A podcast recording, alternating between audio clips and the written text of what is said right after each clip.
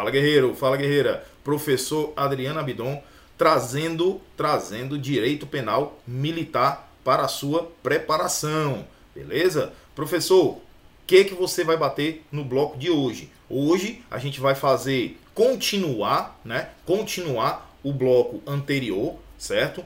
Vamos continuar o bloco anterior, vamos tentar melhorar, minimizar a dificuldade, tá? A sua dificuldade para a preparação no quesito de direito penal militar. Tranquilo? Então a gente vai trazer aqui para você agora nesse bloco direito penal militar em teoria do crime, culpabilidade, tá? Culpabilidade. Professor, mas antes, o que vem a ser essa culpabilidade propriamente dita? A culpabilidade é a capacidade do agente de responder pelos seus atos, de responder pelo, pelo ilícito que foi cometido, tá ok? Então nada mais é a culpabilidade pela capacidade, pelo discernimento, pela capacidade que ele tem, que o agente tem, de receber aquela culpa, tá? De receber aquela culpa. Professor, culpabilidade é igual a culpa? Não, é diferente. Culpabilidade é sinônimo de ser culpável, tá? Mas culpa é diferente. Eu vou colocar aqui,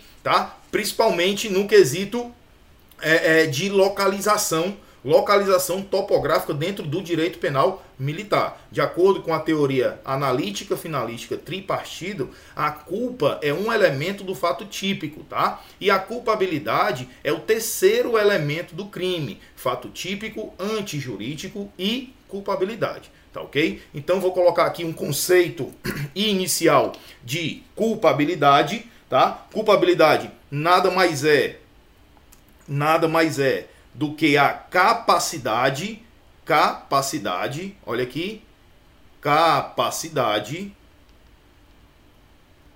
de o agente ser responsabilizado, ser responsabilizado. E lisado criminalmente. Criminalmente. Criminalmente. Pelos seus atos, ok? Pelos seus atos. Seus atos. Tranquilo? Pronto. Beleza. Batemos um conceito simples de culpabilidade. Conceito simples de culpabilidade, ok? É a capacidade de o agente ser responsabilizado criminalmente pelos seus atos, tá? Diferentemente de culpa. A culpa, o agente é quando o sujeito ativo coloca aqui para você, ó, a culpa diferente de culpa, diferente de culpa, tá certo? Aqui na culpa, o sujeito ativo não, não tem intenção. Intenção, tá certo? Não tem intenção. Agora, muito cuidado. Quando se fala, ele não tem intenção, mas ele não tem previsibilidade objetiva. Aí a gente tem duas espécies de culpa: a culpa consciente e a culpa inconsciente. A culpa inconsciente, que é a propriamente dita, realmente ele não tem previsibilidade daquele dano, tá? Mas a culpa consciente, ela tem, o agente tem a previsibilidade do dano, mas ele acredita que com sua capacidade o dano não ocorrerá. Dois exemplos simples. A culpa inconsciente, a gente fala, a doutrina fala sobre o atirador de faca, que é aquela pessoa que coloca a sua esposa, tá? Coloca a sua esposa numa tábua, bota a tábua para girar, venda os seus olhos e começa a atirar as facas. Ora, o agente ali, ele já tem mais de 20 anos de prática sendo atirador de facas. Ele acredita realmente que vai acertar a esposa dele? Lógico que não, porque ele confia mais na sua capacidade, a sua capacidade profissional ali. Então, naquele caso, nesse exemplo, se o agente vir a acertar a sua esposa, logicamente ele sabia que poderia acontecer, mas ele disse: não, o que eu faço aqui eu consigo contornar a situação. Nunca aconteceu e nunca vai acontecer. Então, esse, esse é, é, é, um, é um exemplo típico da culpa inconsciente, tá? Exemplo, exemplo típico da culpa, culpa inconsciente. Inconsciente. Beleza? Aí temos a culpa consciente. Temos a culpa consciente que é quando o agente não tem a intenção, não tem aquela intenção. Por exemplo, ele está discutindo aqui com um amigo dele, aí ele chega a vias de fato, dá um empurrão no seu colega para ele se afastar. Só que o seu colega tropeça, cai, bate a cabeça no meio-fio e vem a falecer. Será que esse agente realmente queria a morte dele? Não queria. Ele só queria afastar, afastá-lo próximo dele para evitar uma confusão maior. Então, nesse caso, ele agiu o quê? Foi um homicídio culposo, ele não teve culpa, ele não tinha essa previsibilidade objetiva de que iria acontecer aquilo, tá certo? Então, leve aí para o seu material, tá? A diferença aqui, culpa inconsciente, diferente de culpa consciente, tá ok? E a gente já pode entrar, tá? Antes de entrar aqui no nosso artigo de lei, vou colocar aqui para você que é aqui no Brasil, olha, no Brasil,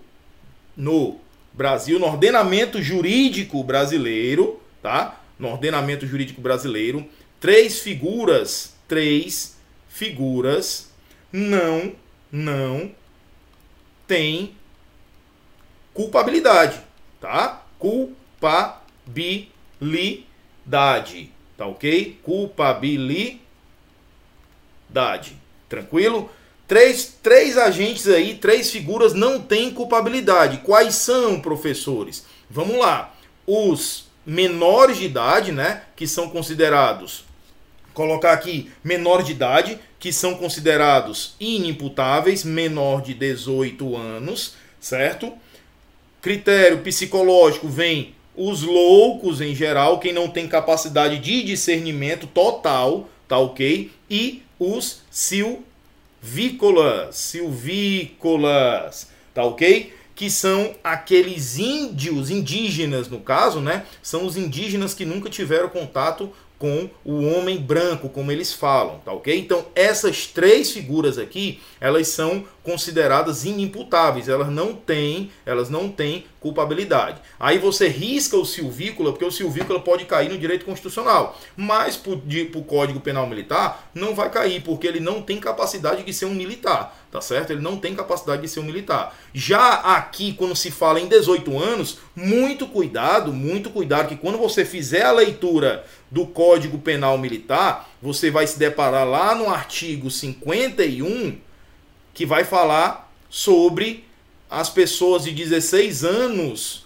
que entram no entram no serviço militar, tá certo? No serviço militar. Nesse caso, ele entrando no serviço militar, ele já vai responder criminalmente na esfera militar. Só que o Código Penal Militar, ele é de 69 e a Constituição é de 88. A Constituição considerou, não recepcionou esse artigo 51 na prática, tá certo? Não recepcionou, então ele é considerado inconstitucional, tá? Ele é considerado inconstitucional, ficando assim sem essa exceção na prática, tá? Sem essa exceção na prática. Então vamos continuar aqui. Agora a gente pode sim adentrar tá? Adentrar aqui no nosso artigo. Artigo 38. Não, não é culpado quem comete o crime. Peraí, professor, não é culpado. Você vai falar de culpabilidade. A gente vai bater aqui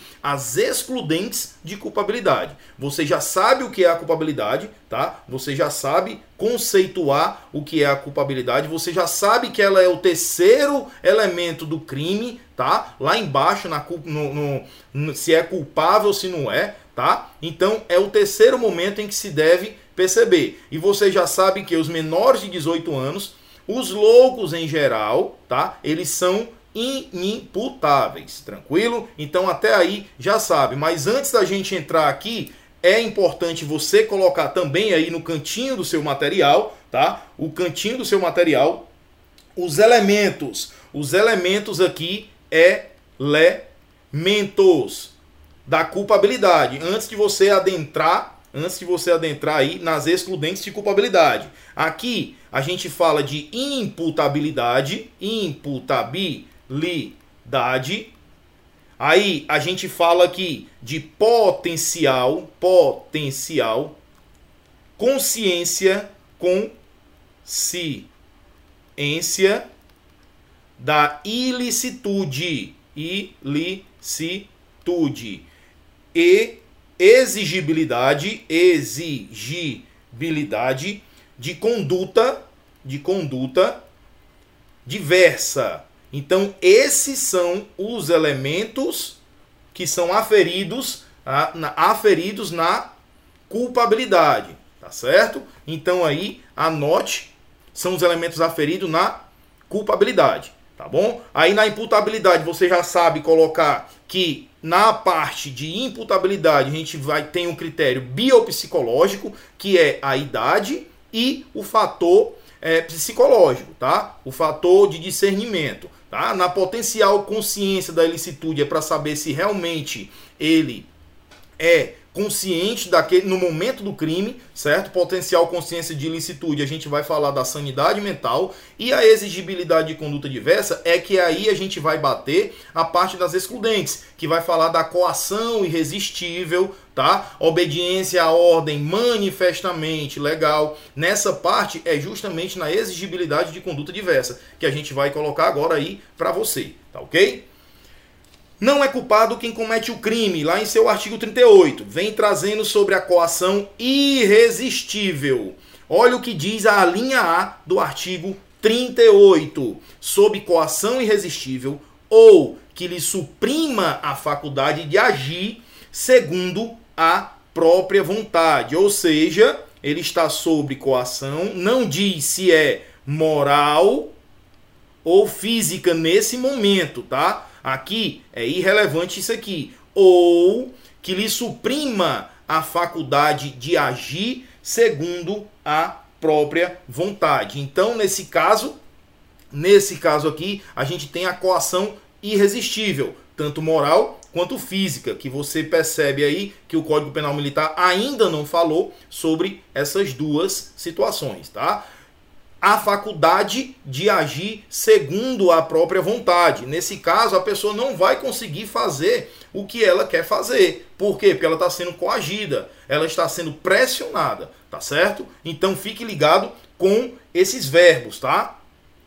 E lá no artigo 38, continuando na sua linha B, ele vai dizer continuar que não é, que não é culpado. Olha aqui, obediência e hierárquica, em estrita obediência à ordem direta de superior hierárquico. Muito cuidado. Pode ser ordem de particular com particular? Não. Pode ser ordem de soldado contra soldado com a mesma patente? Não, não. Aqui tem que ser uma ordem de superior hierárquico em matéria de serviço. Se não for uma ordem de superior hierárquico, não vai entrar sobre a obediência hierárquica, tá certo? Então, cuidado mais uma vez com esses elementos que eu deixei bem destacado aí para vocês, tá certo? Lá no parágrafo 1 do nosso Código Penal Militar, vai falar que responde pelo crime o autor da coação ou da ordem. Aí vem a dúvida, professor, o autor da coação ou da ordem, ele vai responder pelo crime. Beleza, mas quem cometeu o crime vai estar afastado a sua imputabilidade, como é que funciona isso? Antes da gente falar sobre isso, eu vou colocar aqui para você justamente o que vem a ser uma coação física e uma coação moral e o que é que o Código Penal Militar vai bater acerca desse tema. Olha aqui comigo. A coação física, coação física, física, você vai colocar aí que é o emprego de força física, tá? É quando ocorre um emprego de força física para obrigar, obrigar o sujeito a praticar o crime, a praticar o crime. Então, nesse caso, o coautor emprega meios que impede o agente de resistir, sendo coagido fisicamente. Nesse caso, professor, ele vai ser coagido fisicamente. Tem algum exemplo? Tem sim. Um militar, tá? Um tenente, por exemplo, do exército chega no seu quartel, tá? Chega no seu quartel e aponta a arma para o soldado que está aquartelado lá, ele está de serviço no dia, no plantão, tá certo? E pede que ele se levante, pede não, ordena que ele se levante e vá abrir o paiol para ele retirar as armas e furtá-las. Nesse caso aqui, o soldado ele vai responder como partícipe do crime? Não. Se ele nada puder fazer por conta da coação, tem-se aqui uma coação física irresistível, tá certo? Tem-se uma coação física irresistível nesse caso. Já a coação moral, já a coação coação moral vai dizer o que na coação moral? É quando há o emprego de grave ameaça, grave ameaça, grave ameaça para obrigar também, ó, obrigar o sujeito a cometer um crime. Mas aqui não, não pode exigir, exigir comportamento, comportamento diverso do coagido, ok? Senão aquele cometimento do crime. Nesse caso, nesse caso, tem-se aí a coação moral irresistível. Já na coação física, o, co o coator ele vai responder. Quem deu a ordem, ele vai responder. Por quê? Porque ele está utilizando né? O, o coagido está utilizando como um elemento para ele atingir o crime. Então, nesse caso, o coator vai responder como se ele estivesse praticando o crime. Realmente, na realidade, ele está praticando o crime. Já na coação moral irresistível, nesse caso, o coagido não vai responder. Já na coação moral irresistível, nesse caso que eu coloquei aí para você, quando se tratar de dever militar, o dever militar o militar ele não pode, ele não pode alegar, não pode alegar coação irresistível, apenas quando se tratar de dever militar. Quando se tratar, por exemplo, de um crime, ele pode alegar sim uma coação irresistível. Tá certo? Então leve aí para sua prova. Já no parágrafo segundo, o que é que vem nos trazendo? Que se a ordem, olha aqui, se a ordem do superior, sempre superior, tem por objeto a prática de ato manifestamente criminoso, no exemplo que eu dei, tá? Ou a excesso nos atos ou na forma de execução, é punível também o inferior. Professor, não entendi. Ora, se a ordem é manifestamente criminosa, o inferior ele sabe que aquilo ali é um crime. Nesse caso, se ele fizer na coação, se ele fizer, ele também vai responder, tá certo? Porque ele sabe que aquilo ali é criminoso. Lembre-se, se não tiver como ele fazer nada além do que está sendo mandado, no caso da coação física, ele não responde. Mas aqui ele vai responder, tá certo? Conforme o nosso parágrafo segundo. Olha aí, se a ordem tem por objeto a prática de ato manifestamente criminoso, ou então o coagido faz a ordem com excesso nos atos ou na forma de execução, ele também será punido. Ele também será punido. Beleza? Artigo 39. Então a gente bateu aí a coação irresistível, tá? Agora a gente vai entrar no artigo 39, que você vai ver que tem outra figura aí que a gente tem que bater, tá? Artigo 39. Não é igualmente culpado quem, para proteger direito próprio ou de pessoa a quem está ligado por estreitas relações de parentesco ou afeição, contra perigo certo e atual. Muito cuidado com essa palavra, certo e atual, que não provocou nem podia de outro modo evitar. Separa isso daqui, ó, sacrifica direito alheio, ainda quando superior ao direito protegido. Então, a figura que temos aí é o conhecido estado de necessidade. O que que você tem que levar para sua prova acerca do estado de necessidade? Primeiro ponto, estado de necessidade excludente de culpabilidade, excludente de culpabilidade é somente quando o estado de necessidade é conhecido como estado de necessidade exculpante, de acordo com a teoria diferenciadora, tá? Vamos aqui. Estado estado de necessidade, necessidade, nesse caso aqui é o exculpante. Estado de necessidade exculpante, ele vai dizer que o direito, ó, o bem, o bem, bem sacrificado, sacrificado, bem aqui, ó, sacrifica direito alheio ainda quando superior ao direito protegido. Então, bem sacrificado aqui, ó, é maior ou igual ao bem protegido, de acordo com a letra de lei. Então, para você lembrar do estado de necessidade exculpante, você tem que lembrar sobre o bem sacrificado e o bem protegido tá certo? Desde que não lhe era razoavelmente exigível conduta diversa. Aqui tem a figura da inexigibilidade de conduta diversa, tá certo? Artigo 40. Nos crimes em que há violação do dever militar, o agente não pode invocar coação irresistível, senão quando física ou material, o que a gente acabou de bater no exemplo aqui. Ele não pode, violação do dever militar, ele não pode invocar a coação irresistível, salvo, salvo se não tiver como ele fazer diferente, tá? Porque ele está sendo coagido fisicamente. Nesse caso, não tem como ele agir de outra forma, tá bom?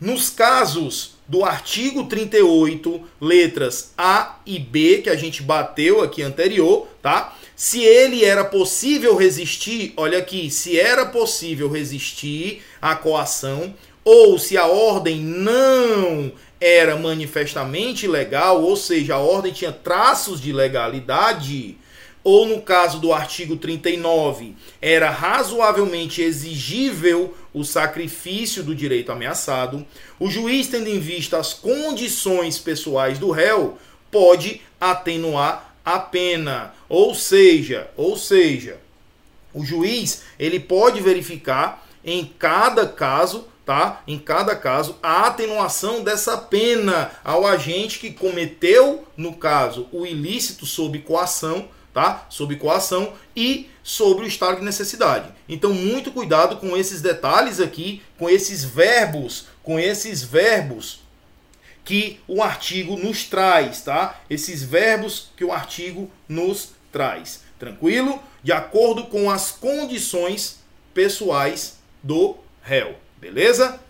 Então, nessa parte aqui, nessa parte aqui, a gente viu sobre excludente de culpabilidade, que ela se trabalha lá na exigibilidade de conduta diversa, tá certo? Lá na parte de culpabilidade, terceiro substrato do crime. Nesse caso, a gente vai afastar a culpabilidade. Muito cuidado com o estado de necessidade, que somente o estado de necessidade exculpante que afasta a culpabilidade, tá? O estado de necessidade justificante, ele vai afastar a antijuridicidade e, consequentemente, não terá o crime. Tá ok? Então, vamos ver como isso foi cobrado em prova, como isso está sendo cobrado em prova agora nas suas questões, tá ok?